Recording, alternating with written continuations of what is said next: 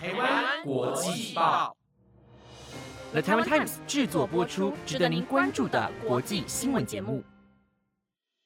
欢迎收听台湾国际报，我是心情，一起来收听今天，也就是十月四号的新闻重点。大家晚上好，今天的新闻会聚焦在众议院投票罢免议长麦卡锡，成为美国历史上首次。川普在贴文对书记官人身攻击，遭法官禁言。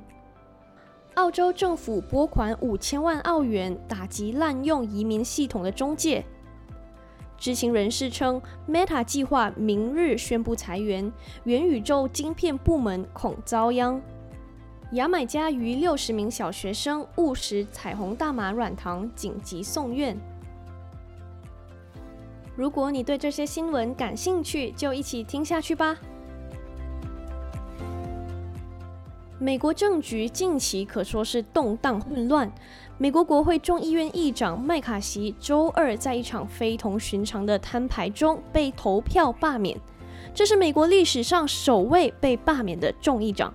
麦卡锡的主要对手佛罗里达州共和党籍联邦众议院马特盖兹强行就卸任动议进行了投票，吸引了批评议长的保守派共和党人和许多认为他不配担任领导职务的民主党人。当会议主持以二百一十六比二百一十票宣布表决结束时，美国众议院全场鸦雀无声，议长一职就此宣布空缺。众议院现在需要选举一位新议长，但目前还没有一个明确的替代人选能赢得议长职位所需的支持。麦卡锡的政治前途岌岌可危，他是否会重新夺回议长一职还有待观察。在此之前，众议院从未通过决议罢免议长。表决结果出炉几分钟后，麦卡锡的头号盟友北卡罗来纳州联邦众议员麦克·亨利，根据美国众议院规则被任命为临时议长，在选出新议长之前一直担任该职务。众议院随后迅速休会，以便议员们开会讨论今后的道路。对于久经沙场的麦卡锡来说，这是一个令人震惊的时刻。日益增长的不满情绪助长了对他的惩罚。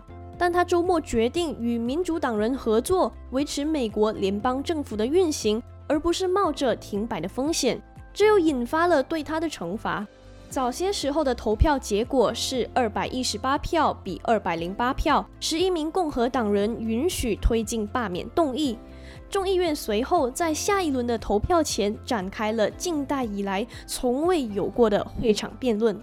代表加州的麦卡锡坚称，他不会为了继续掌权而与民主党人达成协议，即使他提出要求，也不可能依靠民主党人的帮助。众议院民主党领袖杰弗里斯在给同事的信中说，他希望和共和党人合作，但不愿提供拯救麦卡锡所需的选票。杰弗里斯表示，现在结束众议院共和党内战是共和党议员的责任。他宣布，民主党领导层将投票支持罢免议长的动议。随着众议院陷入沉默，前总统川普的头号盟友马特盖兹起身提出动议。他是共和党极右翼在众议院的领袖。曾在今年一月与麦卡锡为获得议长一职而进行的持久战中展开斗争。俄克拉荷马州共和党籍联邦众议员科尔在辩论时开始说：“这是悲哀的一天。”他敦促同事们不要让众议院多数党，也就是共和党陷入混乱。但马特盖兹在辩论中反击道：“混乱就是麦卡锡议长。”解除议长职务使众议院共和党人陷入混乱，他们正在试图寻找新的领导人。今年一月，麦卡锡本人经过十五轮的多天的投票，才获得了同事们的支持，获得了议长一职。共和党人对麦卡锡在上周六依靠民主党选票批准临时措施，以维持美国联邦政府运转至十一月十七日感到不满。一些人宁愿政府停摆，因为他们要争取更大幅度的开支削减。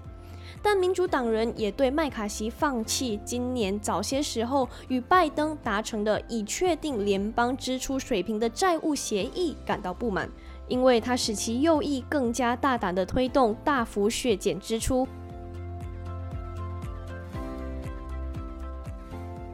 来关注川普的消息。审理美国前总统川普民事欺诈案的纽约法官，今天在川普到社群媒体发文侮辱书记官后，对川普发出禁言令。川普备受瞩目的案件今天第二天开庭，川普现身纽约曼哈顿法庭，坐在辩护席时，法官恩格隆表示：“对我的法院工作人员进行人身攻击是不可接受的。”恩格隆并未提及川普姓名，只提及该案被告在社群媒体发布的贬义性发文。今天稍早，川普在他的社群平台 Truth Social 发布一名书记官的照片，称她是民主党籍联邦参议院多数党领袖舒默的女朋友。川普表示，此案应该立即驳回。那则贴文后来就被删除了。法新社报道。七十七岁的川普原本不需要出庭，但他选择在开庭第二天现身，再一次利用媒体曝光来放大他是政治受害者的说法。他再次炮轰对他提告的纽约州检察长詹乐霞，称他非常腐败、非常无能。川普也曾多次对恩格隆进行人身攻击，称他是流氓、失控、憎恨川普的法官。但恩格隆在他口头禁言令中只下令停止攻击他的法庭工作人员。接下来，让我们把目光转到澳洲。澳洲政府拨款了五千万澳元打击滥用移民系统的中介，由前维州警察局局长克里斯蒂娜·尼克松领导的对澳大利亚移民制度进行的审查发现，制度存在漏洞。导致性剥削、人口贩运和其他有组织犯罪。审查发现，不择手段的移民中介正在滥用签证系统。澳大利亚的移民系统正被有组织犯罪分子利用来贩卖人口。该审查还调查了弱势临时居住移民和留学生受到近乎工业规模的剥削问题。根据这个审查报告，澳大利亚联邦政府宣布将严厉打击移民系统内的不法行为。政府将拨款五千万澳元，在内政部设立一个新的部门和突击行动小组，针对有组织的滥用移民计划的行为，打击非法逾期滞留问题。此外，他还加强对移民代理的品格测试。并将英格努克行动的范围扩大到整个移民系统，并将其永久化。这个英格努克行动始于二零二二年末，旨在打击试图利用签证计划的犯罪分子，以及性产业内人口贩运或现代奴役行为的受害者。内政部长克莱尔·奥尼尔表示，将对监管方式进行重大改革，确保我国的移民中介遵守规则。政府将把移民中介注册管理局办公室的资源增加一倍，对涉及不当行为中介的处罚力度也将加大。接着，我们来听听 Meta 的裁员消息。两名知情人士今天告诉路透社，Meta 计划在明天宣布裁员。受波及的是以元宇宙为导向的实境实验室旗下单位。这个单位主要在开发客制化晶片。这些职员是今天在 Meta 内部论坛 Workplace 的贴文中被告知裁员消息。其中一名消息人士说，这篇贴文提到他们会在明天清晨收到他们在公司状态的通知。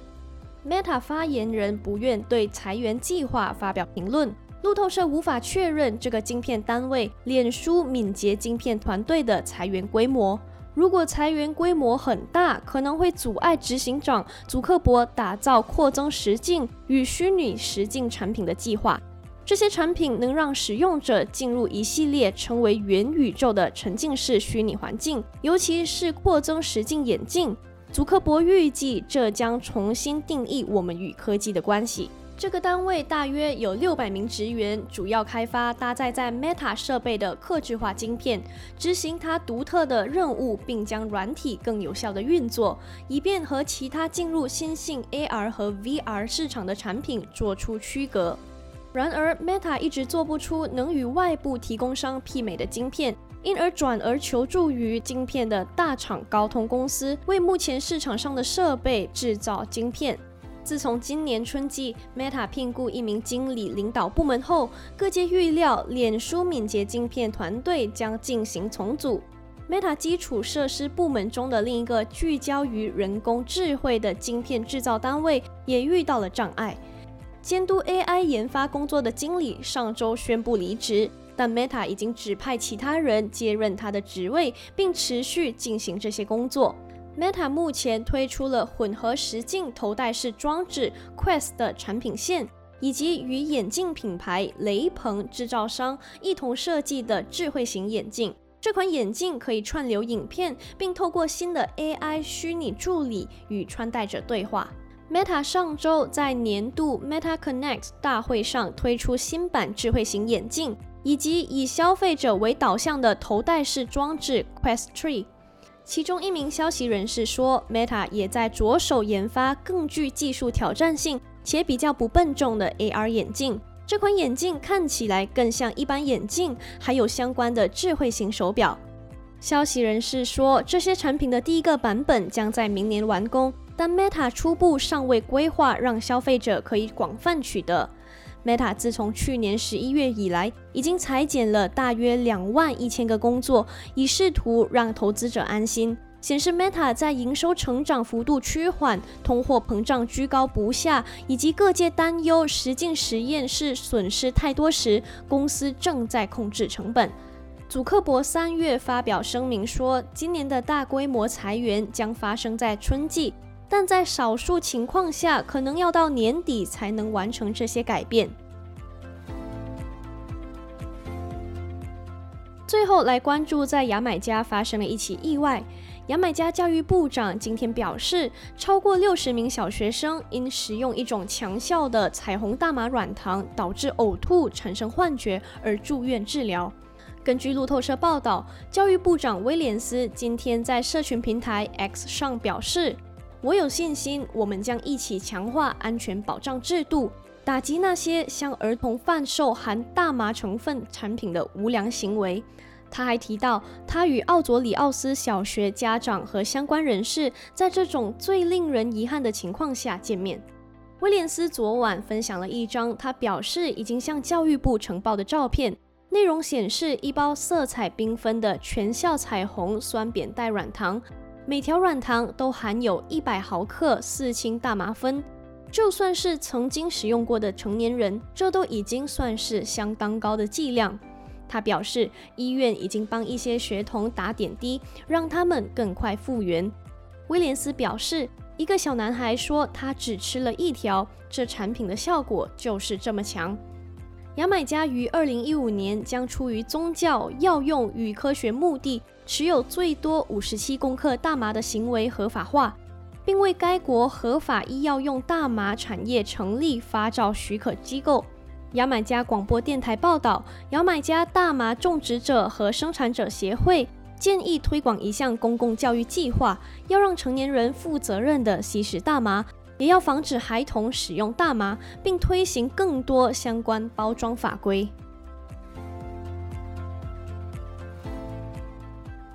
以上就是今天的新闻内容。那这几天正逢台风天，大家如果出门在外，一定一定要多加小心哦，也千万不要忘记带把伞再出门。那如果有什么想法想跟我们交流，欢迎在台湾国际报 IG 官网或者是 Apple Podcast 底下留言。我是心情，我们下期再见。